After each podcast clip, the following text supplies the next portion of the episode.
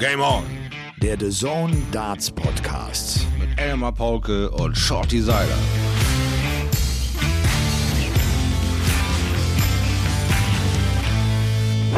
Es ist mitten in der Nacht. Das können wir, glaube ich, so sagen. 23.40 Uhr, es ist Sonntagabend und ich bin mal wieder einer der allerletzten hier bei The Zone. Das Finale der European Darts Championship ist soeben zu Ende gegangen. Wir haben einen Sieg von Volte Drop Cross erlebt im Finale gegen Michael van Gerven. Darüber müssen wir unbedingt reden. Und ich äh, sehe Shorty bunt und in Farbe und er lächelt und er sieht so wahnsinnig gut aus. Ist es gerade wegen der späten Stunde nachts sind die Katzen ja alle grau, ne? Shorty, Ja, grüße ganz dich. genau. hallo, hallo. Und äh, wunderbar kann ich mich da einreihen und gehe da so richtig schön in der Masse unter. Sonst bin ich ja eher ungewöhnlich, aber nachts bin ich doch sehr gewöhnlich. Es ist der 19. Oktober, äh, Ladies and Gentlemen. Es ist Mhm. äh, natürlich der Dienstag, es ist der Game On Tag und wir feiern ein kleines Jubiläum. Es ist Folge Nummer 80 äh, von Hey, Game On, hey, dem hey. The Zone Darts Podcast mit freundlichster Unterstützung der Kollegen von Sportbuzzer. Ja, grandios. Wie lange schon, oder? Wie lange die uns Wie schon lange die Stange schon? halten. Hey, Ja. hey, das ist echt, echt cool. Fühlt sich gut an. Hast du die Session heute Abend erlebt? Hast du den Tag erlebt, äh, diesen finalen ich Tag der mir- European Darts Championship? Ich habe es mir so bestmöglich gegeben, sozusagen, wie es wie es so äh, kam. Und ich habe auch den Endspurt gesehen. Und äh, das Einzige, was ich nicht gesehen habe in Gänze, war das äh, knappe Spiel von Espinel, was er äh, 10 zu 9, glaube ich, dann Ja. am Ende äh, ausgegangen Das war das. Halbfinale von Michael van Gerven gegen Aspinall, das van Gerven mit äh, 11 zu 10 gewinnt. 11 zu 10, richtig. Ja. Und in Wow. dem Van Gerven im Decider 7-1 zwei, dann, ne? 280er wirft. Der führt Ja, 7-1. ja, das ja. noch. Ja, richtig, stimmt. Du lass Äh, uns, eine- äh, wo fangen wir an? Fangen wir mit dem Finale Ja. an oder, oder sollen wir, äh, ich würde sagen, lass uns mit dem Finale ruhig mal anfangen, oder? Ja, Dass äh, irgendwie ein eigenartiges Finale war, weil es spielerisch überhaupt nicht äh, in diesen ganzen Tag passt. Der Tag war, äh, war überragend. Also das war wirklich, was wir am Nachmittag gesehen haben, gerade bei Price gegen Van Gerven und auch davor Mhm. bei Aspinall gegen Noppert, war, war allererste Sahne. Und dann haben wir ein Finale erlebt, äh, in dem beide sehr müde wirkten, gerade Van Gerven, dem ging, glaube ich, die Kraft Ja. aus. Hast du auch den Eindruck? Ja, da war wirklich irgendwie der Ofen aus, also rein körperlich. Also er war da, wo er hin wollte, er war in dem Finale, die Chance hat er sich äh, erarbeitet, er spielt, ist äh, stabil geblieben, hat auch diese 7 zu 1 Führung, die ihm da fast um die Ohren flog, dann doch zu einem Sieg verwandelt mit diesen von dir angesagten Back-to-Back 180s im Decider, was einfach, äh, boah, äh, was für ein, was für ein Statement. Das war so, ich will da rein in das Finale, das hat wirklich gekracht. Aber dann war wirklich, äh, ja, die Energie war nicht mehr da und und ähm, die Gewöhnung daran hat er gehabt, hat er jetzt aber nicht mehr, hat man gesehen. Am Ende ging ihm einfach die Puste aus. Ja. Äh, Van Gerven, äh, wie man das von ihm kennt, äh, für den gibt's ja nur den Turniersieg. Er sagt auch, Hm. äh, diese Trophäe, diese Runner-Up-Trophäe, was, was soll ich damit? Die will ich nicht haben. Ich will die große Trophäe, ich will den großen Pot haben. Auch die Erfolge jetzt vom Nachtag bringt mir alles nichts. Das ist alles nichts mehr wert, weil ich jetzt dieses Finale verloren habe. Es waren 11 zu 8 am Ende für Rob Cross. Und Van Gerven vor allem mit riesen Problemen auf Doppel. Hat nur eine 22% Doppelquote, wirft 27 Darts am Doppel vorbei. Das kannst du dir halt in einem Finale einfach mal nicht leisten. Du und Rob Cross, auch er den Tränen sehr, sehr nah im Interview. Man merkt immer Ja. wieder die Jungs, die dann auch lange keinen Erfolg hatten, die darum kämpfen, in der Weltspitze zu bleiben, was die für einen Druck verspüren, oder? Ganz, ganz genau, ganz genau. Und da hast du ja auch noch die traurige Nachricht dann da erzählt mit seiner Mutter und alle Wellen. Und wir wissen alle, wie kopfgesteuert der Rob Cross ist. Das war kurz äh, vor der WM letzten Jahres, wo das mit seinem Vater war. Da kam er dann auch nicht aus den Schuhe. Hier hat er es ins Finale geschafft. Und Lass mich kurz unterbrechen, Shorty. Das war äh, Ja. Joe Cullen mit der Mutter, nicht Rob Cross. Ah, nicht, nicht, nicht, dass wir irgendwas ja, ja. Falsches streuen. Ja. Stimmt, stimmt, da hast du völlig recht. Ähm, also von daher ist er in dieses Finale gekommen, aber er hat auch ähm, einfach gnadenlos äh, den, den, die, die frühe Führung übernommen und inne, inne behalten. Er hat da keine äh, kein Federlesen gemacht und nicht darauf gehofft, dass er irgendwie über die Ziellinie rutscht, sondern war sich sicher, dass ihn gewinne ich, weil er auch gesehen hat. Ähm, schon nach diesem ersten ähm, ersten fünf Lecks, als er runterging, hat er das alles an die Seite geschoben, sagt er, ja, ja, ich sehe schon. Van Gerven wirkt platt, Van Gerven wirkt erschöpft und alle Wellen. Und das will ich lieber an die Seite schieben, nicht in meinen Kopf lassen, weil sonst verlasse ich mich da drauf, dass der eh kaputt ist und dann äh, mache ich Fehler. Und, und das hat er äh, gleich von Anfang an erkannt und hat es weggeschoben, hat es auch geschafft, es wegzuschieben und hat dann seine Chancen genutzt und diese Lücke gerissen und halten können. Und das war ähm, sehr überraschend für mich, muss ich sagen. Dass also dieser Tag heute von Rob Cross äh, hat, hat ihm sehr, sehr gut getan und hat auch äh, wieder das Bild von ihm so ein bisschen gerade gerückt, dass er so keinen Weg findet, sich gegen diese, diese Abrutscherei in der Rangliste zu wehren. Das hat er jetzt äh, klargestellt, dass er da schon bemüht ist, dass er doch schon da bleiben möchte, wo er eigentlich ist und nicht noch tiefer fallen und auch jetzt äh, so langsam mit dem Tempo klarkommt, was jetzt gefordert ist, weil äh, sie haben diese Turniere zusammengefegt, sie sind kürzer. Ähm, ihr habt ja auch gerade noch mit den Gedanken, du und äh, René jongliert, wie wäre das vielleicht ein Finale an einem Montag dann zu spielen, weil frische Energie, Bock drauf, äh, das kracht, das ist äh, bestimmt auch ein tolles Produkt, aber ähm, ja, wir müssen jetzt vielleicht auch wieder ein bisschen die Realismus-Schiene anpacken, die Jungs, was die jetzt für ein Endprogramm haben, da ist nicht mehr viel äh, mit, wir machen nochmal einen Tag länger oder zwei Tage, ne? Das ist auch logistisch jetzt äh, sicherlich noch der ein oder andere Albtraum, Albtraum zu bewältigen, also von daher, ähm, in dieses Finale gekommen zu sein, das war schon äh, grandios, da überhaupt durchgekommen zu sein, weil das war einfach tolle Spiele, äh, tolle Halbfinals, beide waren, waren, waren, waren klasse. Und am Ende war es im Finale Sieg des Willens und da wollte Rob Cross endlich seine Durchstrecke auch äh, beenden. Also da war er im Willen stärker. Ja. 13. Turniersieg für ihn bei der PDC, der fünfte TV-Titel, sein vierter Major-Sieg. Rob Cross, äh, der äh, jetzt die European Championship zum zweiten Mal gewinnen kann.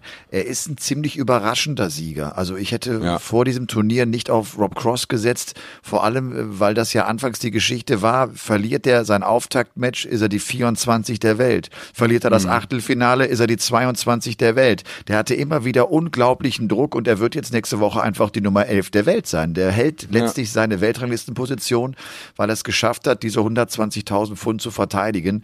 Und ja, das also. ist natürlich wirklich mental ein enormer Druck, gerade jetzt in dieser Phase, in der wir sind.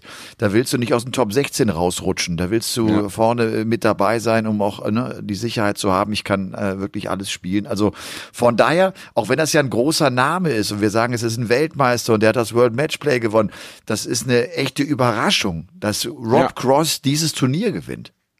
Ja, absolut. Und äh, diese Durchstrecke hat er gerade rechtzeitig beendet, gerade weil jetzt, ähm, wie gesagt, in dieser ganz, ganz kurzen Zeit die Weltrangliste so durcheinander gerüttelt werden kann. Er alleine hat jetzt schon in drei äh, Tagen aufeinander sich gegen jede äh, ja, Niederlage gestemmt, die ihn da aus der ersten 16 rauskatapultiert. Aber das gelingt ja bei weitem nicht jedem. Ja, wir, wir haben ja noch gar nicht so richtig alles zusammenfegen können, was jetzt nach der EDC da wieder rumgewirbelt wurde. Menso hat sich toll verkauft, ist äh, äh da mit dem Druck äh, äh umgegangen gegangen, wo Joe Cullen dann aber wieder stärker war, kaltschneuzig. Also wir hatten viele, viele äh, Randerscheinungen auch gehabt und jetzt haben wir endlich mal wieder einen erstarkten Rob Cross, der genau rechtzeitig in die Spur kommt, wo jetzt Grand Slam und, und Player Championships, äh, äh, äh World Series Finals aufeinander krachen, die nächsten Highlights und er geht jetzt mit einem sehr guten Gefühl die nächsten Schritte an, weil wir haben ja gesehen, seine Formkurve zeigt eigentlich nach oben seit mehreren Monaten. Ja, sie zeigt nach oben, er hat irgendwie nie bislang die Konstanz gehabt. Immer wieder mal gute mhm. Matches mhm. gespielt, aber ihm fehlte bislang die Konstanz und irgendwie hat mhm. er das zumindest hinbekommen. Auch wenn das Finale jetzt nicht das große Match war, er hat das Ding ja. am Ende gewonnen. Ähm, ich habe ihn irgendwie immer so empfunden, als wenn der in diesen Partien, auch gerade heute im Viertelfinale gegen De Sousa oder auch dann gegen Joe Cullen war es ja ein anderes Match im Halbfinale, der war irgendwie nie zufrieden mit sich. Ich habe irgendwie gedacht, Junge, beruhig dich mal, du führst doch, ist doch doch alles in Ordnung, relax mal ein bisschen. Das konnte er gerade irgendwie nicht. Ne? Vielleicht einfach so auch mit diesem Druck, ich will, ich weiß, ich muss, ich muss, ich muss besser sein und äh, will endlich auch das Ergebnis haben.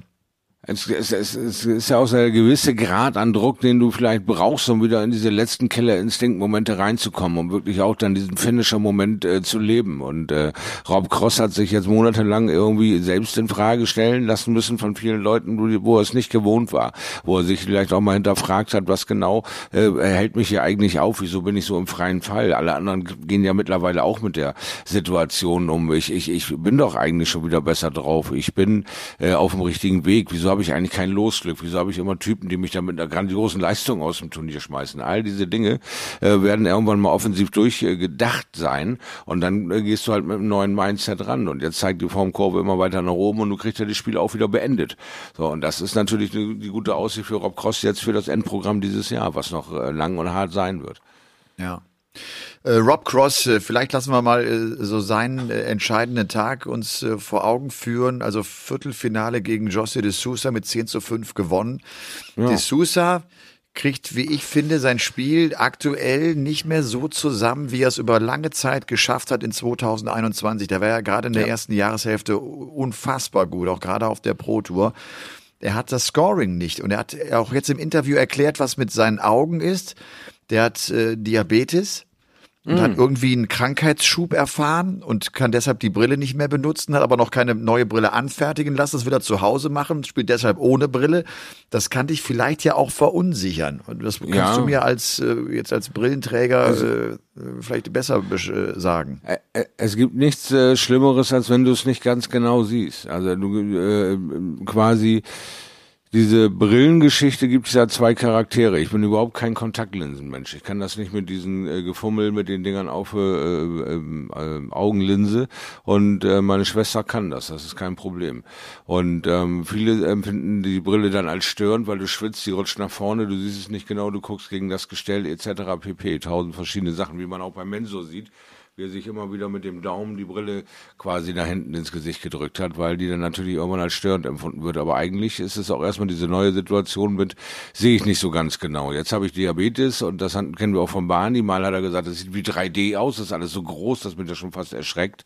Und äh, nächstes Mal hat er die Brille wieder gar nicht auf. Also das vergisst du aber auch nicht so schnell. Also das ist dann wohl nicht der Effekt, den sie alle sich gewünscht haben und dran gewöhnen. Also äh, José de Sousa äh, hat sich wohl nicht äh, dann zurechtgemacht, sondern kämpft auch mit einer Diabetes-Erkrankung, ja, Katastrophe. Das ist immer für mich so ein, so ein Endlos-Fragezeichen, dieses äh, von jetzt auf gleich äh, in diese, in diese Kraftlosigkeit verfallen, in diese, in diese Schocks da verfallen und so und das so schwer steuern zu können, weil, was man am Beispiel Raymond von Barnefeld halt in den letzten Jahren deutlich gesehen hat, macht mir eher Sorgen für seine Zukunft, dass er da ähm, gegen andere Dämonen kämpft, die nichts mit dem Dartboard zu tun haben und das ist so schade. Also das Mindset stimmt vielleicht, es ist alles so, aber dein Körper lässt sich im Stich. Und das ist so ein anderer Schauplatz, wo er gerade mit beschäftigt ist, weil das kann er gerade überhaupt nicht gebrauchen, gerade wo wir von diesem Endprogramm dieses Jahres sprechen. Das ist diese Viertelfinale hier und da, ist okay. Wird ihm für seine weitere Karriere sicherlich behilflich sein, weil er dann nicht mehr sofort jeden äh, ähm, Berg erklimmen muss, den er vielleicht im ersten Jahr so im Vorbeigehen mitnimmt. Ja. Cross spielt dann das Halbfinale gegen Joe Cullen und das äh, mhm. war eine ganz verrückte Begegnung, weil Joe Cullen überhaupt nichts auf die Kette bekam. Hat er viele Fehler gemacht, hat er viele mhm. Darts mhm. in der Eins, in der Fünf, in der Drei gehabt. Das war wirklich verrückt. Der lag irgendwann mit 0 zu 9 hinten, hat dann zwar noch irgendwie drei Lecks gewonnen, am Ende ein 11 zu 3 Sieg, aber das war äh, so eine Partie, in der mal gar nichts ging. Nachdem er im Viertelfinale Mensur Suljovic schlagen konnte mit einem 10-7, war auch schon so ein bisschen komisch. Kallen mit einem tollen Scoring, hat viele, viele Darts auf Doppel ausgelassen. Dadurch kam Mensur irgendwie nochmal rein und äh, hatte so ein paar Lecks äh, gewonnen, aber das Match äh, konnte er dann nicht für sich entscheiden. Und dann würde ich gerne einen Schritt zurückgehen. Mensur im Achtelfinale ja mit dem Erfolg gegen Flo Hempel. Mm. Flo, der ja mm. durch den Sieg über Peter Wright sich in diese zweite Runde gespielt hatte. Gaga verlor sein Auftaktmatch gleich gegen Damon Hatter. So war Hempel also der, der letzte Deutsche im Achtelfinale und ja. spielt eine sehr emotionale Partie. Das war ja. eine absolute Nervenschlacht. Das war, ja. also, oder? Das war Wahnsinn. Von ja. der Stimmung her auch in der Halle, in der Salzburg Arena, also es ging die Post ab. Äh, das, das war Feuertaufe. Das war, ja, ja, genau. Ja, das war absolut Feuertaufe für Flo Hempel. Das war genau das, was wir gesagt haben. Am Freitag konnte er gegen Peter Wright, äh, am Donnerstag konnte er gegen Peter Wright erfolgreich sein, weil da das Publikum kein Faktor ge äh, gespielt hat. Jetzt war das doppelt und dreifach so schwer gegen den vermeintlich, vermeintlich auf dem Papier leichteren Gegner Mensur. Ja, der eben äh, dann dann aber diesen unfassbaren Heimvorteil hat, die aber jeder andere Spieler auch hat. Wenn es ein Schotte in Schottland gegen einen Engländer spielt, gibt es genau dieselben Reaktionen. Dasselbe in Grün in jedem bis jetzt vorgetragenen Ding. Das einzige Publikum, was ich als relativ neutral betrachtet habe, war das dänische, aber da haben wir auch lange keinen Mann mehr auf der Bühne gehabt, den sie quasi einseitig hätten anfeuern können oder zum Sieg peitschen können. Das war so mit eine coole Nummer. Aber ansonsten ist das eine ganz normale Nummer. Es ist einfach nicht, aber nicht ansatzweise vergleichbar mit Fußball, weil das eine ganz andere Fankultur ist. Also wir empfinden da das bisschen Boom, das bisschen Pfeifen, was da eben den Typen stören soll, als wirklich störend. Äh, beim Fußball gehört das mit dazu, das ist einfach nur Stimmung und laut. Das ist, ich, ich finde, das ist nicht vergleichbar. Und ähm, äh, ja, ja aber das, hat's dich, war's dir zu viel? Hast du es als unfair nein, nein, nein, empfunden? nein, das war voll, nein. nein, nein, ich gar nicht. Das war vollkommen normaler Kram, ja. ähm, den, den, den du halt aushalten musst. Und äh, Florian hat das wunderbar ausgehalten, hat da seine eigenen Momente kreieren können, hat das mit dem Publikum auch mal äh, interagiert. Also alles in Ordnung, hat das gut weggesteckt, aber es war seine Feuertaufe und ich fand, er hat sie super bestanden, weil Menso hatte eigentlich in dem Spiel den größeren Druck, da standzuhalten gegen die neue Kraft aus Deutschland, die noch keiner so richtig auf der Pfanne hatte. Was kann der Kerl, was kann der Kerl nicht? Dann spielt er dieses grandiose Spiel und Menso will sein Publikum entertainen. Und ich hatte ihm danach dann auch geschrieben, so ein Heimspiel ist manchmal ganz schön schwierig, nicht wahr? Ne, also äh, das ist einfach ein Riesendruck, den du selber verspürst, weil du ja selber so unbedingt willst. Du willst, dass sie verzückt sind. Und dann hast du einen Gegner, äh, der dir richtig Paroli bietet, den du richtig niederkämpfen musst. Und dann hätte ich da am liebsten äh, dieses Interview, das würde ich mir immer wieder reinziehen wollen, was Menso danach gegeben hat. Gott im Himmel, was hast du gedacht auf Tops? I say, please, God, please, God, I'm a good person. I have to hit the Doppel. And please, I'm a good person. Ich dachte, ich breche in Streifen. Was für eine kolossale Nummer. Aber das ist Menso halt mit das seiner ähm, ja. unbändigen Freude. Ja, vollkommen Latte. Du wusstest einfach, egal. Jeder hat ihn verstanden auf diesem Planeten. Jeder wusste, was er gesagt hat, obwohl er selber wahrscheinlich nicht wusste, was er gesagt hat. Einfach es haben klasse. ihn Menschen verstanden, die weder Deutsch äh, ja. noch Englisch äh, sprechen. Sie haben ja, ihn verstanden. Ganz genau.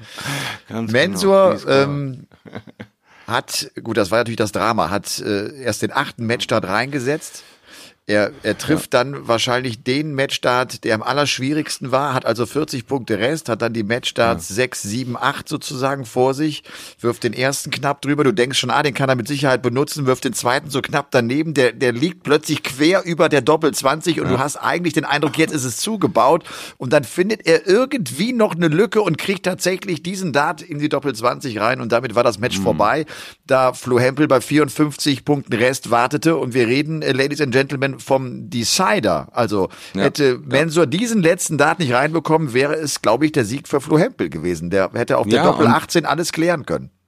Und das zu Recht. Also das zu Recht. Er hat in diesem Spiel genauso seine Anteile gehabt wie Benzo. Da war keine Hin- und Hergeschenke oder große Luftlöcher, die sie gegenseitig sich irgendwie da angetan haben, dass er irgendeine Serie schießen konnte. Sie waren wirklich auf Augenhöhe unterwegs und das war eine Mentalschlacht ohne Ende gerade. Äh, jeder hatte seine eigenen Druckmomente da, aber Florian Hempel hat sich da wirklich toll bewiesen und hat ein gutes Turnier abgeliefert. Also kann man äh, einfach völlig äh, mit konform gehen oder zufrieden sein. Natürlich wird, ist niemand zufrieden, sondern er hat immer den Anreiz, man will mehr. Aber also mit dem, mit dem, was er da geleistet hat, ist das eine gute erste Fahrkarte, die er abgeliefert hat. Mal ja, gucken, was sein, kommt.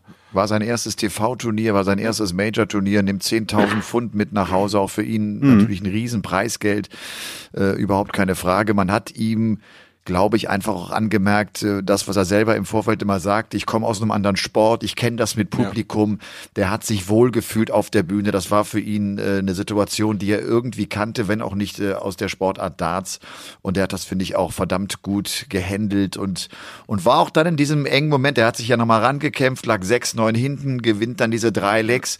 Wer sich schwer getan hat, war Mensur. Mensur hat das Match nicht ja. zubekommen. Findest du nicht auch, dass Mensur äh, bei seiner Wurfbewegung, also vor allem gegen Flo Hempel, ich fand es aber auch dann am Nachmittag äh, gegen Joe Cullen, der hat zurzeit wieder wahnsinnig viel Bewegung in seinem Wurf. Der, er, er macht den großen Schritt auch dann beim letzten Dart nach vorne, wie man das ja von ihm kennt. Der hebt das Bein an. Ähm, eine Zeit lang war meiner Meinung nach viel, war er viel ruhiger. Ja, ja, ja, da war er aber auch irgendwie für sich allein unterwegs. Das ist eben das Emotionspaket Mensur. Er packt sich dann noch diese extra Druckgeschichten oben drauf, als ist ja der Typ, der mit der großen Weltkugel hinkniet. Weißt du, diese, diese eine Statue da, der irgendwie sich die ganze Last der Welt auf die Schultern nimmt. Und er hat so diese ganze äh, Fankultur Österreich oben drauf gepackt und hat versucht. Und da kannst du, ähm, kaum ein Ende finden. Er kam mit den Würfen nicht zu Ende. Er kam aus dem Rhythmus raus, hat den Körper immer mehr durchgestreckt, um Dinge zu kaschieren. Hat mal äh, die 121 reingedonnert, völlig entspannt und die 121 fast mit auf die Schnauze fallen. Also das ist ähm, sich selber dermaßen unter Druck setzen, äh, hat er vorher nicht gemacht, weil da hat er nur für sich selber wieder gezockt. Da war alles in Ordnung. Wäre jetzt diese Europameisterschaft in Ungarn gewesen, hätten wir ihn auch vielleicht nicht mit diesem äh, verkrampften Körper oder mit diesem unbedingten Willen, der muss, jeder muss im Triple sitzen, gesehen, sondern etwas entspannter gesehen, weil er ist ja gerade auf dem Weg hin, das, da hast du völlig recht. Er war jetzt wieder mit all dieser Last Österreich so bestmöglich äh, vertreten zu wollen, wie es nur geht, weil ihn ja sowieso alle irgendwie da vorne sehen. Das hat man ja gesehen. Das sind ja sehr treue Fans. Das sind ja sehr auch von äh, Menso überzeugt und er hat ja auch tolle äh, Spiele schon abgeliefert. Also da kann ich ihn schon verstehen. Aber ähm, das war wieder so ein ganz bisschen dieser Schritt zurück aus der Comfortzone, da wo er gerade wieder angeknüpft hat, indem er ruhiger gespielt hat, äh, äh, äh, konzentrierter die Dinger vorgegeben hat. Jetzt hat er so mit dem mit dem ganzen Körper, die die rein versucht äh, rein zu jazzen und das hat manchmal eben nicht ganz äh, gereicht. Und gerade äh, diese super knappen Dinger waren auch wirklich schmerzhaft für ihn. Ja. Also wir, die Doppel, wir haben, wo fast ja. Wir haben ja die ersten beiden Tage zusammen kommentiert. Mhm. Äh, haben auch zusammen das Match von Gabriel Clemens kommentiert, dieses Aus gegen ja. Damon Hatter. Äh, wie hast du es so rückblickend jetzt nochmal erlebt? Ich meine, ja, Gaga, Gaga hat jetzt drei Erstrunden aus nacheinander bei TV-Turnieren kassiert. Der ist erste mhm. Runde raus beim World Matchplay, erste Runde raus beim World Grand Prix, erste Runde raus bei den European Darts Championship. Und äh, das sind natürlich gerade die Turniere, bei denen er selber auch darauf hofft, dass er endlich mal diesen nächsten Schritt geht. Hat er nicht geschafft. Und ähm, mhm. er sagt selber klar, bei der Doppelquote, die er hatte, kannst du kein Match gewinnen. Dafür ist Damon Hatter einfach zu gut schon ärgerlich, das will ich damit sagen. Ne? Wir, wir wissen ja alle, was, was Gaga spielen kann, aber er spielt das zumindest bislang noch nicht bei diesen großen Turnieren, wo er die Chance hat, sich auch dann in der Weltrangliste weiter nach vorne zu spielen, wo er die Chance hat, hohe Preisgelder einzutüten. Ganz genau, ganz genau. Das ist eben der Unterschied zwischen ihm und ähm, Florian Hempel, weil Florian Hempel, wie gesagt, keine Historie, Randa, den Sport neu an, äh, angreifen und gut ist und Gaga aus der Szene, groß geworden mit Dart, ähm, ist er anders äh, vorbelastet. Und warum er jetzt diesen Hemmschuh hat, jetzt gerade, wie du sagst, auf diesen European Turnieren nicht, äh, nicht in, in, ins Licht zu kommen, das kann nur Gaga beantworten. Wieso da äh, die Qualifikation stehen? Der hat sich alle erreicht. Das sind ja große TV-Turniere, er ist immer da. Natürlich kann jetzt nicht der Anspruch sein, ständig in der ersten Runde rauszufliegen. Das ist, ist ganz klar. Aber ähm, wann äh, da der Knoten endlich platzt, das kann, äh, ja, das kann man leider nicht irgendwie prognostizieren, weil bei dem einen klappt es gleich, wie bei Flo Hempel, bei, bei anderen äh, dann dauert's äh, wie bei Adam Gafflers 23 Turniere äh, gespielt, 17 in Folge erste Runde verloren. Trotzdem nie den Glauben an sich verloren und hier kommt er auch äh, äh, wunderbar in die zweite Runde gegen Gervin Price auch noch wunderbar in dieses Match rein. Also es, sie sehen äh, anders beschieden. Ich glaube nur Gaga hat selber so mittlerweile das Gefühl, dass da ein bisschen Stillstand ist bei ihm, dass er da äh, neue Wege gehen muss, dass er da nochmal angreifen muss, weil wir haben noch ein langes äh, Endprogramm dieses Jahr. Da kann noch viel passieren. Ja.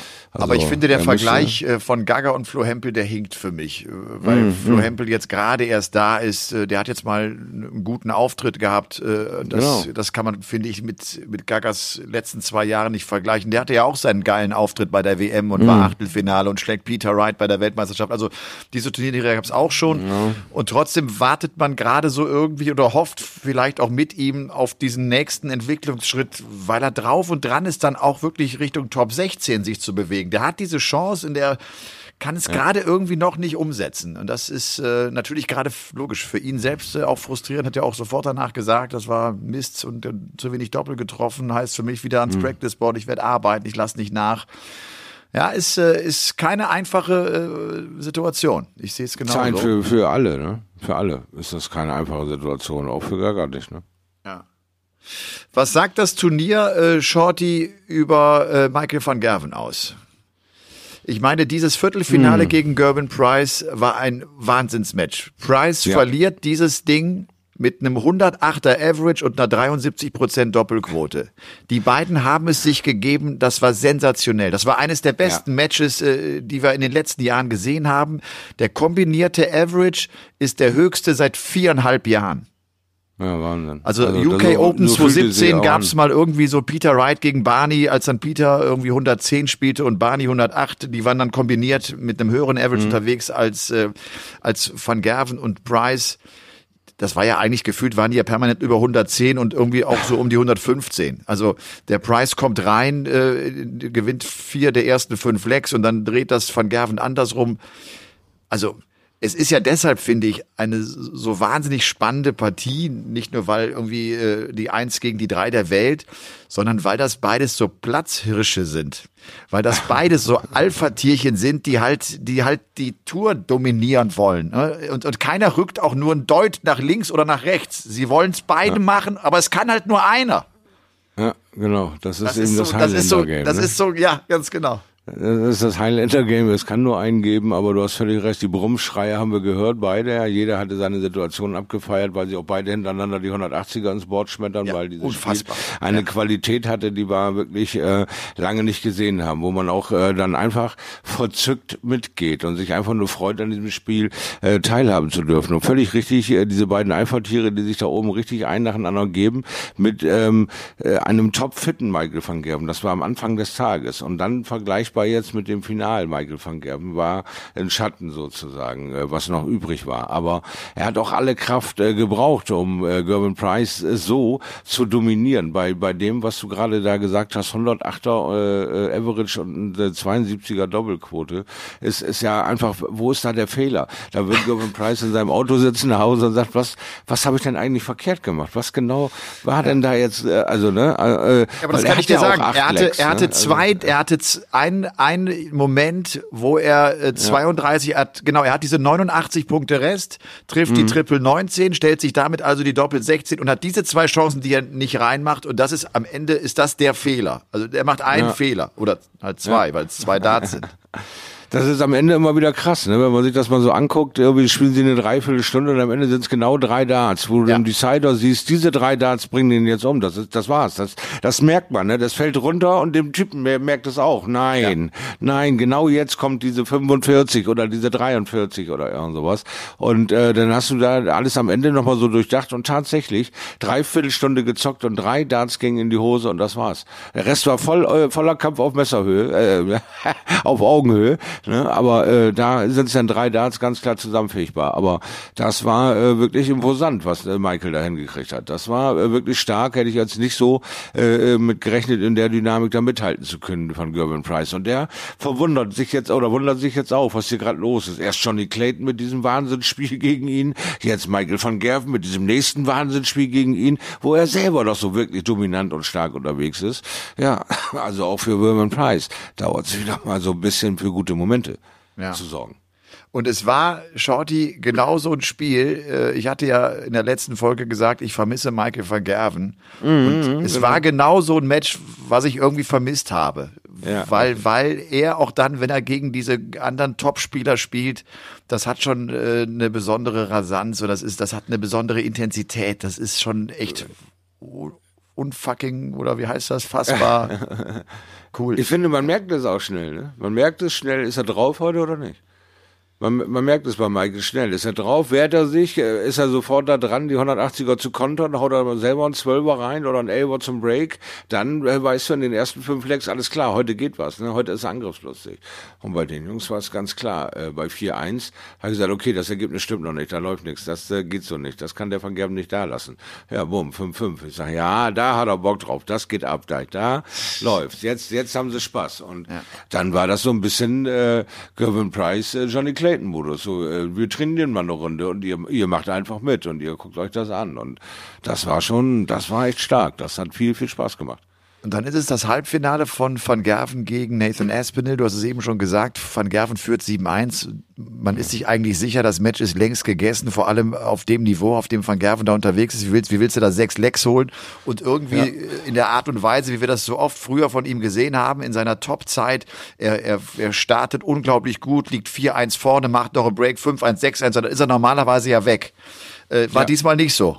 Aspinall kommt ran und holt äh, sich äh, noch ein Leck nach dem anderen und es geht auch da in den Decider. Dann gewinnt Van Gerven äh, das Ding und äh, er spielt ein tolles Entscheidungsleck ich habe mich irgendwie gefragt, ich meine, Van Gerven ist der erfahrenste Spieler, was so einen Turniertag betrifft. Der hat die meisten mhm. mit Abstand, die meisten European Tour Turniere gewonnen, da gibt's sogar vier Matches. Er hat dieses Turnier schon viermal gewonnen. Es gibt keinen, der mehr Erfahrung hat, so einen Tag zu überstehen, auch irgendwie durch das Finale durchzukommen.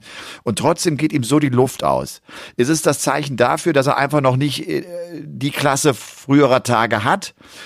Oder äh, war das einfach zu intensiv, zwei solcher Matches zu bestehen und, und da durchzukommen und äh, da geht's einfach ja. auch dann nicht mehr wir reden ja auch von 40 Legs mit im Schnitt um die 100 Punkte, äh, wo kaum irgendwie Platz für Fehler war, wo ständig mentaler Druck war, volles Rohr. Die 7-1-Führung gibst du nicht weg, weil es dir gut geht gerade in dieser Partie. Äh, weil du über Schwachsinn nachdenkst, weil du dich ablenken lässt von irgendeinem Blödsinn, der dir durch die Birne geht, vielleicht schon für das nächste Match. Ja, das, äh, normalerweise hätte er eben von Match zu Match das Ding durchgehämmert und hätte das 10-1 oder 11-1 an die Wand genagelt und wer, wer hätte sich aufs Finale vorbereitet. Aber das hat er nicht hinbekommen. Weil äh, Michael ähm, ja, ist äh, du hast völlig recht, der erfahrenste Typ in dieser ganzen äh, äh, Quadrat, die da noch am, am Bord war, aber er ähm, ja, ist einfach aus dem Rhythmus äh, äh, gerutscht, ist ähm, von der Fitness her einfach nicht äh, nicht mehr so easy peasy die Dinger äh, durchzustehen, äh, gerade mit diesem langen äh, Spielen. Er hat ja nicht eine kurze Partie da hin, hinbekommen, er hat ja wirklich viel lang kämpfen müssen. War der Tank schnell alle. Ich meine, dass, dass, dass an so einem Tag man am Ende ein Match spielt, wo du nicht mehr äh, dein Topspiel abrufen kannst, das ist, mhm. glaube ich, für jeden nachvollziehbar was ja schon erstaunlich ist, dass er eine 22% Doppelquote hat. Das ist also dann noch nicht mehr sein B-Game, das er abrufen kann. Ja. Das ist ja eine Klasse ja. schlechter. Ne? Also er kriegt es nicht mhm. mehr hin, zumindest so einen Standard zu spielen, wo er einfach weiß, okay, damit werde ich wahrscheinlich mich durchsurfen, da komme ich irgendwie durch. Dann mache ich noch so ein, zwei Big Points und dann habe ich das und dann bin ich im Ziel. Ne? So wie der ja früher ja. auch viele Matches dann noch gewonnen hat. Genau. Das geschafft er gerade offenbar noch nicht. Er ist auf einem guten Weg, aber hm. er ist noch nicht da, wo er mal war. Nein, nein, aber das ist ja auch das, was ihn dann weiter antreibt. Ne? Er will ja besser sein als das, was er war. Wie, du, wie er ja gesagt hat, was soll ich mit der Schale für den zweiten Platz? Interessiert mich alles nicht. Das sind alles die Züge und die, die Themen, die Phil Taylor gesagt hat. Ne? Also, dass er unter dieser Knute seines Vaters stand. Ja, was ist mit morgen? Ja, was interessiert mich dein Erfolg von gestern? Ne? Sieh zu, das, was du morgen hinbekommst. Und vielleicht hat sich das Michael van Gerben auch auf die Fahne wieder geschrieben. Ich will nicht Zweiter sein, ich will Erster sein. Und das hier ist alles doof, alles blöd. Ich will Erster sein. Manche brauchen brauchen das, brauchen diesen ganz krassen Cut, um, um irgendwie überhaupt diesen Ehrgeiz zu entwickeln, der Beste der Welt sein zu wollen oder eben jetzt der Beste Europas in, in diesem Sinne sein zu wollen. Und äh, dann äh, bist du halt auch ganz, ganz schnell mal auf der Seite, dass du dir selbst im Weg stehst, weil du dir einfach zu viel abverlangst und das nicht produzieren kannst und das dann nicht mit dir in Einklang bringst. Und dann sind wir wieder bei der Hochkonzentrationssport Darts und dann kriegst du deine mentalen kleinen Wehwehchen, die dir nur eine kleine äh, Falle stellen müssen und du kriegst dieses Finale nicht mehr eingeholt, du kriegst es nicht mehr auf deine Seite gezogen gezogen. Und das ist Michael im Finale passiert. Ist ein, zwei Fehler rausgerutscht, drei Minuten aus der Konzentration raus und das Finale, äh, du, du strampelst dich nochmal 20 Minuten ab, aber du kommst einfach nicht mehr ran, weil der andere konstant dominant ist und genau weiß, wenn ich jetzt den Daumen drauf halte, dann habe ich ihn. Und da wollten sie ja alle hin. Das haben sie jahrelang geübt, jahrelang trainiert. Und das hat Rob Cross dann eher mit seiner Erfahrung zu Ende gebracht, statt Michael mit seiner größeren. Ja. So ist es manchmal. Ja, und Drop Cross, äh, also wirklich, ich, ist schön zu sehen, wie sehr das die Jungs berührt. Ne? Äh, also ja. Und das ist ein wichtiger Sieg für ihn. Der tut ihm echt verdammt gut. Das ist ja auch einer, der, mhm. finde ich, oft in der Kritik steht, weil er natürlich immer daran gemessen wird, dass er ein Weltmeister ist und dass er das World Matchplay gewonnen hat. Und man fragt sich, mein Gott, äh, warum ist der eigentlich immer noch Top 4 gewesen? Der, der war ja Top ja. 4 und wäre jetzt fast äh, die 24. Also das ist auch dann, so schnell der nach vorne gestürmt ist und so schnell der in den Top 10 war, so schnell ist der auch fast wieder äh, raus äh, aus den Top 20. Das geht dann auch ratzfatz. Ja, genau, das ist ja immer dieser, das Damoklesschwert, wenn du nur einen Highlight in deinem Jahr hast oder irgendwo zwischen äh, 10 und 20 rumhängst in den Plätzen, dann ist entweder äh, Sekt oder Selter. Sehen wir ja dann auch bei vielen anderen Spielern, die dann eben einen Highlight im Jahr verpassen, weil sie eben nicht den, die Tagesform haben oder sonst was und dann fliegen dir halt 50.000 um die Ohren ja, und die nächsten Einladungen um die Ohren und, und, und. Das ja. ist immer wieder zu beobachten. Also schon eine, eine absolute Höchstleistung von Rob Cross. Wirklich beeindruckend. Ja. Das nächste äh, Turnier werden die World Series Darts Finals sein in Amsterdam. Ist äh, übernächstes Wochenende äh, live auf the Zone natürlich ein Dreitagesturnier. Amsterdam heißt, man hat auch seitens der PDC sich dann vier Niederländer rausgepickt, die eine Wildcard sozusagen bekommen oder die einfach eine Einladung erhalten haben. Und äh, einige haben gedacht, ach komm, vielleicht ja nochmal eine Chance, Raymond van Barneveld so ein bisschen ins Spiel zu bringen. Das ja. Äh, hat die PDC anders empfunden. Die haben einfach gesagt, wir schauen auf die Rangliste und nehmen die besten vier nach Michael van Gerven und laden diese dazu ein. Ist ja, der richtige genau Entscheidung, glaube ich, ne? Ja, ist genau das, was sie auch machen müssen. Sie müssen jetzt von den alten Sachen ablassen. Sie müssen jetzt alte Statuen in Ruhe lassen und sie nicht nochmal zwingen zu glänzen, sondern die neuen Leute zum Glänzen bringen. Und das sind so Typen wie Danny Noppert, wie äh, Jeffrey de Swan, äh, wie Dirk van Dijvenbode und auch, äh, na, den anderen würde ich ja jetzt nicht ver verpennen. Jermaine Vatimena? Äh, Jermaine Vatimena, ganz ja. genau. Das sind so die Leute, die es auch jetzt verdient haben. Die sind auch lange auf der Tour, die haben viel Zeit und Geld investiert. Die sind jetzt auch mal einfach dran, mit der Wildcard bedacht zu werden, ja. Danny Noppert spielt, finde ich, auch wirklich äh, das nächste richtig gute Turnier. Spielt der eine mhm, tolle Qualität genau. und der geht nur raus, weil Espinel äh, so unglaublich gut im Viertelfinale unterwegs ist und auch dieses enge ja. Match gewinnen kann. Ähm, du, Raymond van Barneveld, jetzt werden wir den bei der WM ja wahrscheinlich sehen. Ich habe hm. mir irgendwie jetzt auch gerade, weil diese Thematik nochmal aufkam, die Frage gestellt, ist das eigentlich jetzt das Comeback gewesen, das Barney sich erhofft hat? Oder glaubt er jetzt nochmal ein WM-Halbfinale zu spielen? Davon scheint er ja ganz schön weit weg zu sein. Und er spürt ja vor allem auch, dieser Touralltag ist brutal. Da sind viele ja. junge Spieler, die einfach richtig, richtig gut sind. Und äh, es ist bedeutend schwieriger, jetzt die Tour darzustellen, als in der vorherigen Zeit, in der er sie miterlebt hat. Jetzt mit all diesen Veränderungen, mit diesen Testereien, mit diesen Einschließen im Zimmer, mit diesen äh, Masken, mit diesen ganzen Bewegungen hin und her. Du kannst nicht mehr frei, fröhlich mal eben abends ins Restaurant gehen. Alles muss angemeldet sein, eine riesen Logistik dahinter. Und dann äh, der Comeback-Versuch, ja, ist, äh, der relativ leise äh, vonstatten geht und auch kaum hinterfragt wird. Es gibt kaum Interviews äh, nach den den Ergebnissen nach dem Player Championship Spielen. Hier großes Interview mit Raymond. Wie hast du es empfunden? Wieso bist du nicht äh, oder was? Wie sind deine Pläne? Irgendwie findet dieses ähm, Comeback eigentlich sehr sehr leise statt. Da wird ähm, diese Veränderung in der Rangliste gerade wirklich viel Aufmerksamkeit zieht, weil wir über Leute aus Positionen weit über 100 äh, sprechen, die in der Lage sind, weit über 100 Average zu spielen auf einmal. Und das ist brutal interessanter, als ob äh, Barney äh, es nochmal schafft, äh, äh, jetzt irgendwie äh, Standards zu setzen. Das scheint irgendwie so, so sekundär zu laufen. Und, und ja. ich äh, könnte mich jetzt auch nicht dran erinnern, in den letzten drei, vier Monaten gehört zu haben, waren die kolossal großartig hier, da, dort hinaus. Da war irgendwie nicht viel nee. los ich, das Einzige, was ich von ihm lese, sind irgendwelche, äh, so eine Art Exhibitions oder dass er irgendwie mm. halt äh, neben der Profi-Szene sozusagen ja. versucht, einfach ein bisschen Kohle einzuholen, was ja auch sein gutes Recht ist. Mm. Aber das sind nicht die, nicht die großen Erfolge. Du, weil du es gerade nochmal sagst, auch Spieler außerhalb der Top 100, das war diesmal schon ein bisschen komisch bei den European Darts Championship und dann können wir, glaube ich, auch das Thema äh, EDC abschließen dass wir viele Spieler hatten, äh, die wir auch teilweise wirklich zum ersten Mal im TV gesehen haben. Ja. Äh, von Levi Williams aus Wales, genau. 19 Jahre alt, William Borland, 19 Jahre alt, Adam Gavlas, 19 Jahre alt, die jetzt irgendwie auch bei den European Championship so viel Preisgeld gewonnen haben, weil sie ein einziges Match gewonnen haben. Äh, genau. so, so viel haben sie im ganzen Jahr nicht eingespielt. Irgendwie, irgendwie passt das nicht. Das ist mir zu oft passiert. Gut, auf der anderen Seite aus deutscher Sicht sagen wir klar, super, Flo Hempel hat das hinbekommen und ich finde auch so, der hat so seine Chance echt genutzt und der hat diese Erfahrung mhm. genutzt. Aber das ist schon ein hohes, hochdotiertes Turnier, was wir hier haben. Diese EDC sind echt mit einer halben Million Preisgeld eine ganz schön wichtige Veranstaltung. Und wenn dann ja. irgendwie ein Johnny Clayton fehlt und Dimitri Vandenberg fehlt und Chizzy fehlt und Gary Anderson fehlt, äh, ist das äh, schon erstaunlich, ne? Fühlt ja, sich komisch an. erstaunlich. Ja, definitiv. Für diese Jungs wird es sich nächstes Jahr auszahlen oder übernächstes Jahr, wenn sie nichts zu verteidigen haben bei dieser Veranstaltung dann.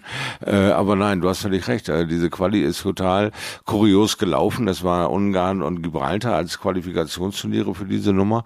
Äh, beide gewinnt äh, Gerben und äh, geht hier aber dann doch äh, als erster aus dem Viertelfinale raus. Äh, also von daher ist nichts sicher, wie, wie du an diese EDC rankommst, dass Typen wie Adam Adam Smith Neal äh, da auf einmal einen Anspruch stellen, 6 zu 5 irgendwie ein Spiel sogar eng hingestalten können, äh, zeigt einfach nur darüber, dass irgendwie die Jungs die, die Angst vor der Bühne verloren haben. Also ich fand, selbst dieses Spiel von Adam Smith Neal war tatsächlich spannend. Also es hätte auch äh, in die andere Richtung ausschlagen können. Aber dann setzte sich halt die Routine durch, weil wir dann wieder von Leck Nummer 11 reden. Das ist also schon diese Strecke, die die Jungs brauchen, um sich dann auch der Qualität über durchzusetzen.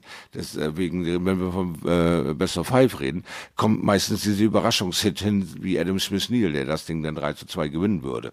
Ne? Aber über die lange Strecke setzt sich halt dann doch ein bisschen die Qualität durch. Aber du hast recht, ähm, wir hatten drei sehr, sehr junge Kerls mit 19 Jahren dabei, die sich doch ordentlich verkauft haben. Also muss man schon sagen. Ja, das, das meine ich auch gar auch nicht. super unterwegs. Hm? Ja, das kann, klar, so kann man auch argumentieren und kann einfach sagen, ja. komm, dann ist das vielleicht sogar echt eine Möglichkeit für unbekanntere Spieler, hier ein großes Ergebnis einzuholen. Auch Adam Smith Neal, die Nummer 136 der Welt, der ja. da äh, auf James Way trifft und das Ding dann knapp mit 5 zu 6 verliert bin mir nicht so ganz sicher, ob das, äh, ob das die richtige Strategie ist. Aber auf der anderen Seite wissen wir auch, sind das alles Notlösungen und man reagiert auf eine Situation genau. und hat dann auch gesagt, wir lassen es bei zwei Turnieren, wir machen kein mhm. weiteres Qualif Qualifikationsturnier und äh, es ist einfach jetzt so, wie es ist und ja, Haken hinter. Turnier hat stattgefunden. Jeder hatte die gleiche Chance, das ist auch klar, sich zu qualifizieren. Die einen genau. haben es geschafft und einige wenige Topspieler haben es dann äh, leider einfach auch nicht geschafft. Du, äh, diese Tage sind ja immer lang, ne, EDC. Mm, es ist ja. äh, jetzt auch gerade hier das Wochenende mit Doppelschichten, das sind ja immer diese acht Stunden und ich bin nicht vor zwei Uhr im Bett. Und das waren vor allem die Tage, als das Wetter so geil war hier in Bayern. Ja, ja, ich bin so äh, enttäuscht gewesen, je näher ich dem Norden kam, je dunkler wurde es. Also ich war ja auch zwei Tage das schönste Sonnenschein, habe den Vormittag immer schön auf dem Balkon gesessen da, die Sonne genossen, fand das wirklich sehr super. Und äh, hier im Norden, äh, ja, es hat zwei Tage nur durchgeregnet und heute war es dann so Nieselregen, also, nee, war nicht schön. Nee, ja. war doof. Shorty Schleifstein-Seiler hat selten so wenig über seine Bahnfahrt erzählt wie an diesem Wochenende. Ich habe ein äh, Foto gepostet oder vielmehr zwei. Weil, ich sehe ähm, alles. Ich, hatte, ich sehe alles. das war der Wahnsinn. Da habe ich gedacht, jetzt fällt mir nachher aus der Tasche. Also das ging gar nicht. Du sitzt da so gepflichtet dreieinhalb Stunden schon in der Kiste drin in dem schnellsten Personenzug Deutschlands und äh, denkst dir, naja gut, dann kommt ja bald der nächste Bahnhof, gibt ja gerade ordentlich Gas und du guckst so rechts aus, aus dem Fenster raus und dann überholt dich so ein Güterzug, überholt dich einfach und schnattert an dir vorbei vorbei und du denkst, okay, äh, was ist hier los? Haben wir Rinder auf der Fahrbahn oder äh, was? Das kann doch nicht sein. Ich bin doch in dem schnellsten Zug. Das gibt's doch überhaupt nicht. Dann habe ich nur überlegt, also ob ich mich jetzt nächstes Mal als Paket verschicken soll oder als Gefahrgut oder großes äh, Sperrgut oder was weiß ich was. Weil, äh, ey, Nichts wird schneller transportiert auf dieser Erde wie Pakete zurzeit. Hey, was da los sein muss bei der Logistikbranche in Germany, ist die Hölle. Also nicht mal der ICE hält mit.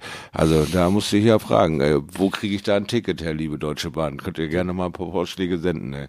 Du kannst nicht immer Erster sein. Ja, genau. da fällt dir natürlich nichts so ein, weil dann bist du tatsächlich on time in Bremen. Ja? Denkst dir, klasse, jetzt gehe ich rüber, genau drei Gleise, steige in die Nordwestbahn ein, das ist ja so ein Subunternehmer von der ganzen großen äh, Mutti äh, Deutsche Bahn, und zisch mal eben in fünf Minuten bis zu meinem Bahnhof und laufe dann noch 300 Meter nach Hause.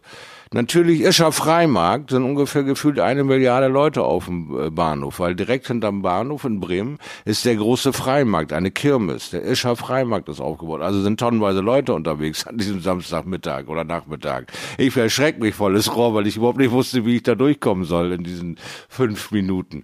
Schaffe das aber ganz heldenhaft und heroisch nur um dann wieder zu erfahren, dass natürlich irgendeine Störung wieder vorliegt und diese Bahn, die ich dann hätte nehmen können, 14 Minuten später kommt.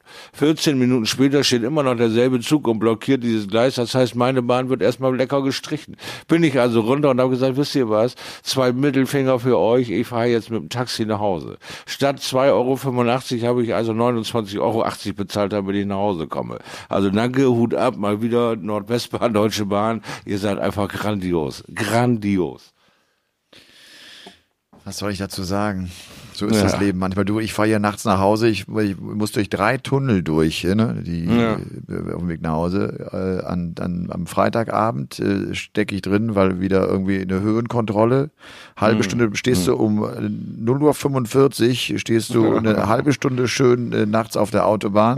Am nächsten Abend ist der nächste Tunnel gesperrt. Aber ich habe gar keinen Bock, mich zu, zu beklagen. Nee. Das, ist, das, das passiert. Ich habe mich nicht beklagt, ich habe nur gesagt, Daumen hoch. Doch, also, du hast dich beklagt. Ich habe das so verstanden. Das war eine Klage. Güterzug überholt, dann beklage ich mich. Dann ist Feierabend. Was steht denn bei dir an, Shorty, in der nächsten Woche?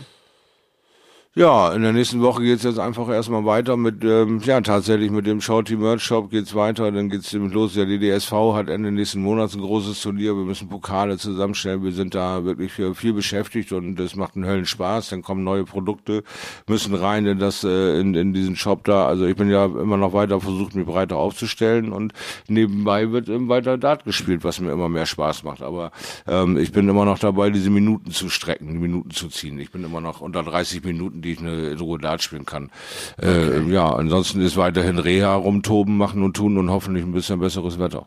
Aber sag mal, äh, wenn du jetzt da trainierst, äh, mhm. trainierst du mit App? Kannst du sagen, ich spiele jetzt irgendwie auf diese und diese Legs, spiele ich den Average oder, oder bist du noch in so einer Phase, wo, wo du letztlich einfach ein bisschen spielst, 20 Minuten? Genau, ich äh, lebe äh, 20 Minuten Spiele oder 30 Minuten spiele ich meine Trainingsspiele für mich ab. Ich äh, benutze keine Apps, mache da noch nicht viel mit rum, weil, ähm, wie gesagt, ich will mich auch nicht unter Druck setzen, weil ich bin ja auch so ein Gefühlsspieler. Wenn ich meine, ich äh, fühle mich gut, ich äh, bin äh, konkurrenzfähig, ich leg los, dann ist mir das egal, ob da eine 83 steht, eine 86 oder eine 88 am Ende. Das äh, entscheidet dann immer auch das Spiel äh, an sich. Äh, wenn man gut drauf ist und mithalten kann, dann kann man auch mal das Tempo von einem Gegner mitgehen. Da ist mir dann egal, ob ich eine, vorher ein halbes Jahr lang immer nur 88 schaffe und dann in diesem Spiel eine 93 brauche. Wenn ich es dann hinbekomme, bekomme ich es hin, wenn nicht, dann nicht.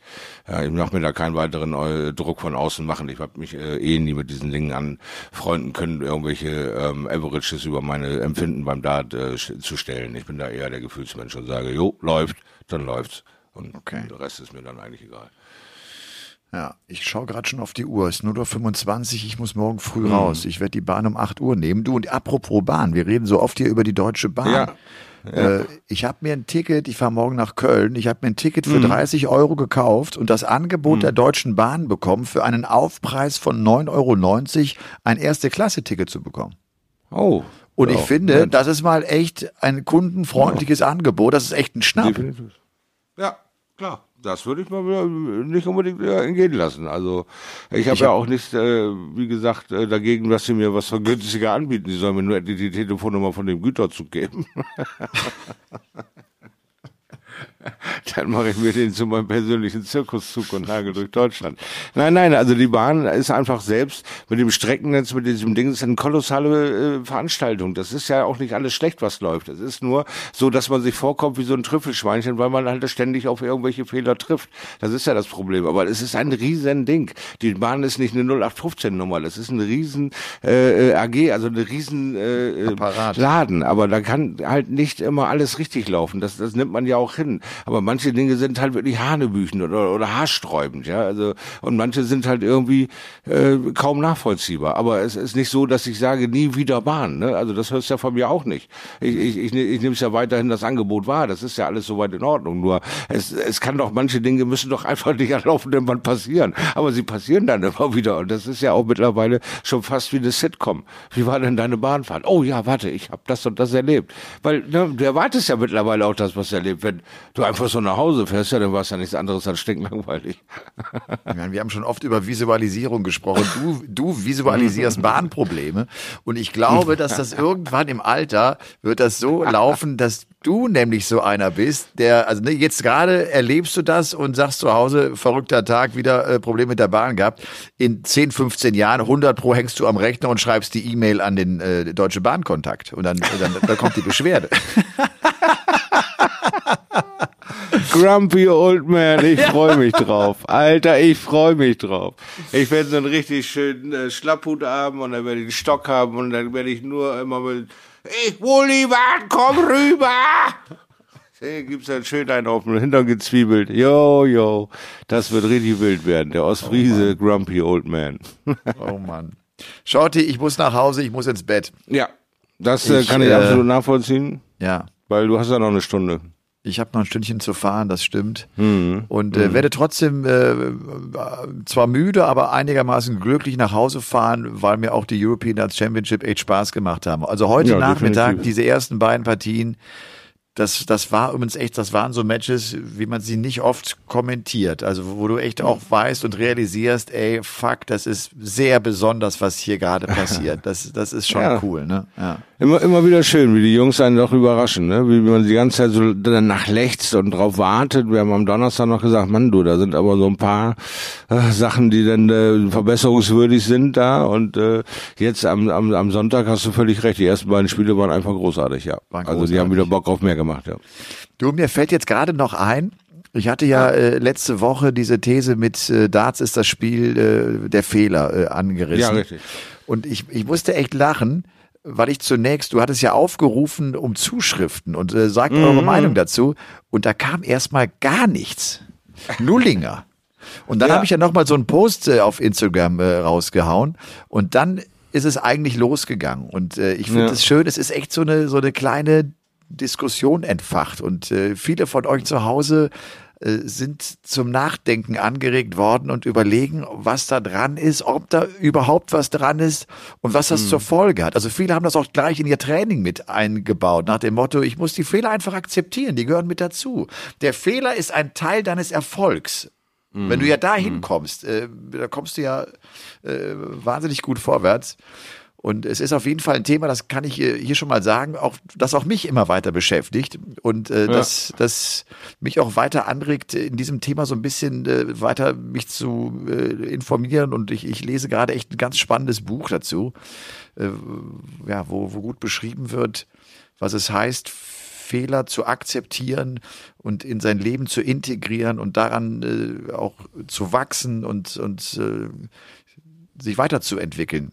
Eben genau mhm. dadurch, mhm. weil ich Fehler begehe. Und das ist eigentlich was ganz Cooles, weil nur deshalb kann ich mich ja auch weiterentwickeln. Also ne, diese, dieses, dieses negativ Besetzte eines Fehlers eigentlich aus dem Gehirn zu löschen, ist, ist wahnsinnig schwer, weil bei uns Fehler immer, immer schlecht sind und negativ sind. Wir müssen eigentlich dahin kommen zu sagen, ey, geil, das war ein Fehler und äh, ich lerne daraus. Ich habe echt wieder was mhm. gelernt. Wie cool ist denn das? It's a funny old game, ne? It's a funny old game. Das ist unfassbar, was sich das, dieses Spiel nicht schon an Nachrichten und an, an, an Nachdenken gekostet hat, oder? In welche Richtung dieses funny old game dich schon hat denken lassen. War, war, wie viele Kilometer laufen die, wie viele Darts werfen die, was? Weißt du, ja. du kommst ja, und, und äh, je mehr du dich mit dem Sport beschäftigst, du bist ja ein Early Bird. Ich meine, wir sind jetzt fast bei zwei Jahrzehnten, das ist ja nicht mehr weit hin ist, dieses, ist dieser Sport quasi präsent in deinem Leben. Und er, er schafft es nach zwei Jahrzehnten, dich nochmal voll in Anspruch zu nehmen, in eine andere Denkweise, also nochmal voll mitzunehmen wieso ist der eigentlich so fesselnd, dieser Sport? Weil wir gegen unsere Fehler kämpfen. Wir versuchen Perfektionismus hinzukriegen mit neuen Darts. Und das geht nicht. Das ist dasselbe, diese Jagd nach, nach Perfektionismus mit diesem äh, ein, Einlochen äh, beim Golf mit dem einen Schlag da. Wenn, wenn, wenn diese Position äh, mal da ist, dass du nur 147 Meter schießen musst oder sowas. Und dann diese äh, Hole-in-One-Geschichte. Und die passiert ja auch nicht jedem, aber es könnte ja jedem passieren. Und das ja. ist, dieser Reiz ist dabei. Und jetzt fängst du nach 20 Jahren nochmal vollkommen in die neue Richtung äh, anzudenken über diesen Sportart, weil ne, er hat sich immer noch mehr weiter beschäftigt und das ist eine Sportart oder eine, eine Sache in dieser Sportart, die mich äh, absolut fasziniert. Wie viele Leute in komplett andere Richtungen über dieses Funny Old Game nachdenken und, ja. und da Parallelen ziehen können und sowas. Das ist einfach spannend. Ist total spannend, weil du das ja auch so ja. wunderbar ins Leben übertragen kannst. Und ich finde es deshalb genau. so schön, äh, weil ich merke, das Spiel, das eigentlich so simpel ist. Und wenn du es kennenlernst, mhm. denkst du ja, gut, die, die stehen äh, da irgendwie zwei Meter und ein paar zerquetschte vorm Bord und werfen ja. kleine Pfeile auf kleine Ziele. Dass mhm. da so viel mehr hintersteckt, das mhm. erahnst du anfangs überhaupt nicht. Ne? Und wenn, und wenn du das, wenn du das aufzeigst, guckst du in staunende Gesichter und die denken, ey, wie geil ist denn das bitte? Ne? Das ist wie verrückt. Wenn man wie, das wie, hinbekommt. Ne? ne? Ja, das ist echt cool. Also man, man bekommt es ja hin, mit Spannung darüber zu reden und die Leute zu fesseln und dann äh, ploppen die Fragen wirklich auf wie bei Kleinkindern. Aber wieso? Aber wieso? Aber wieso? Ja, und dann geht's irgendwann an so einen Punkt, wo du sagst, so, und jetzt schaltet der Erklärbär mal ab und sagt, jetzt geht's an, ans Erleben. Weil es fordert dich ja körperlich nicht. Es bringt dich ja nicht an irgendwelche Leistungsgrenzen. Du kannst da ja eine Stunde stehen und dieses blöde Spiel ausprobieren. Und dann packt dich der Ehrgeiz. Mensch, das muss doch, das muss doch, das geht doch. Und dann bist du schon da. Schon bist du einmal berührt, für immer verführt. Ja. Weißt du, das ist, äh, das hat dieser Sport mit mir gemacht. Und deswegen äh, habe ich eine Melodie in der Stimme und, und, eine Leidenschaft, die mich sofort packt. Ich bin immer sofort auf 200 Sachen und versuche mein Gegenüber davon zu überzeugen, was, da hast du ein großartiges Funny Old Game ist. Ja. Wie groß dieses Spiel ist. Ja. Unglaublich. Ja. Das sind doch schöne Gedanken, mit denen wir euch, ja. glaube ich, entlassen können und äh, mit denen wir euch eine schöne Woche wünschen können. Äh, haltet die Öhrchen steif und mhm. äh, genau, genießt die Woche. Wir hören uns dann mit Folge 81 wird vielleicht nochmal eine Folge werden, schaut die, wo wir mal so, das wird, wird ja eine turnierfreie Woche eigentlich sein, auch wenn wir jetzt, äh, wir haben ja heute Dienstag, da ihr uns hört und äh, gestern waren ja auch nochmal Qualifikationsturniere, darauf kommen wir natürlich nächste Woche zu sprechen. Von mhm. denen wissen wir jetzt am Sonntagabend oder Sonntagnacht noch nichts, aber das wird dann Thema sein in der nächsten Folge. Ich wünsche dir eine ganz ja, tolle so. Nacht. E ebenfalls, ebenfalls. Und äh, jetzt ab ins Bett. Tschüss. Jawohl. Ciao. Tschüss. Game on!